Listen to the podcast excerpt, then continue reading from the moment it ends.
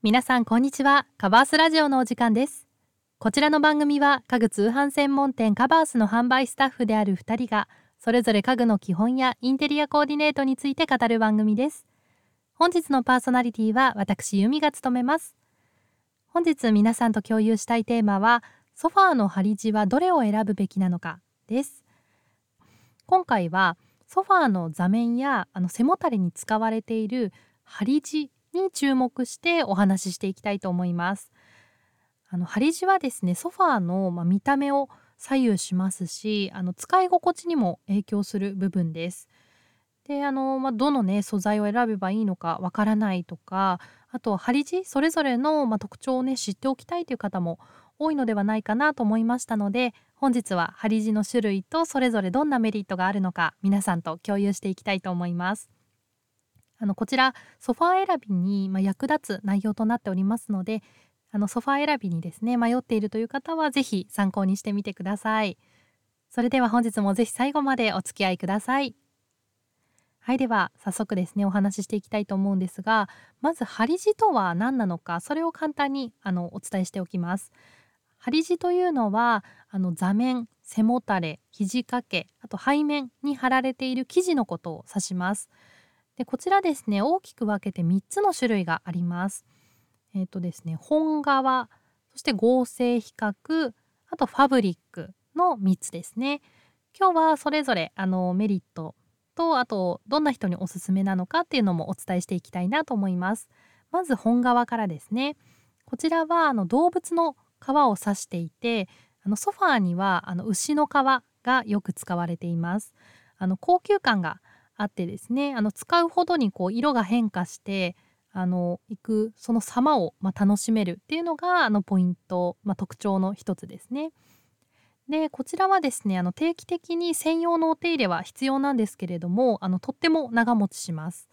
あのなので、ま、こだわりのね1台をこう長く使っていきたいっていう方におすすめのソファーですね。まあ、本物志向の方とかもあの本革のソファー選んでいただくとあのご満足いただけると思います。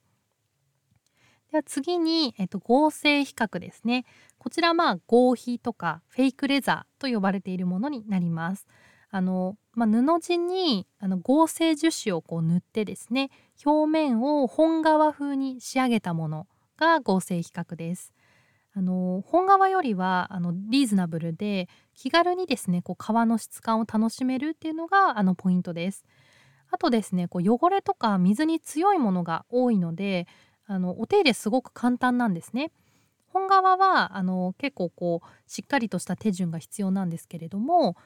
合成比較であればあの本当にこう空拭き布でさっと拭くだけで汚れ取っていただけたりあのお水でちょっと濡らして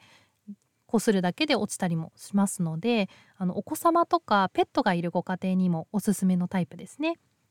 あのお手入れが簡単なものがいいんだけれどもちょっとこう革の質感を楽しみたいっていう方はあの合成比較のソファーがおすすめですね。では最後にファブリックこちらは布ですね。であのこう本革とか、まあ、合成比較のようなレザーのソファーにはない温かみがあるのがファブリックソファーの特徴です。あの生地のね質感にこうバリエーションがあってカラー展開もすごく豊富です。あのなのでこう自分好みのソファーをこうとことん追求して選びたいという方はあのファブリックソファーの方が選択肢は多いですね。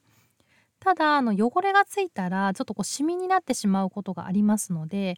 カバーがね取り外して洗えるあのカバーリングタイプとかまたはあの撥水加工がされているソファーがおすすめですね。あとはあの、まあ、レザーのこうひんやり感とかちょっとベタつきが苦手な方とかにも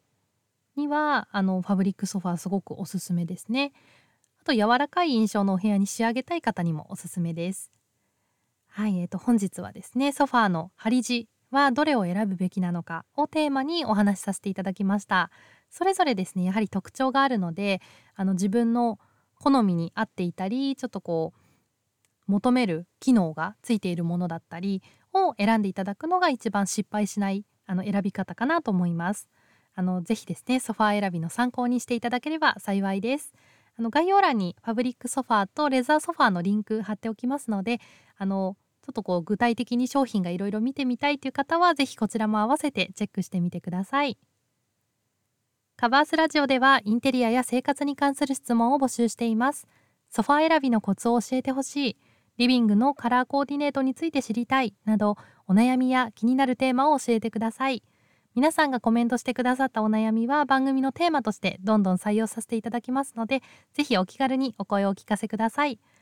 あのもし過去のね放送回もあのしっかり聞いていただいている方であればあのここもっと気になるんですもっと知りたいんですけどとかあのここもう少し詳しくあの教えてくださいとかがあればそういったあのコメントでももちろん大丈夫です。大歓迎ですのでぜひあの気軽にですねあのコメントしてください。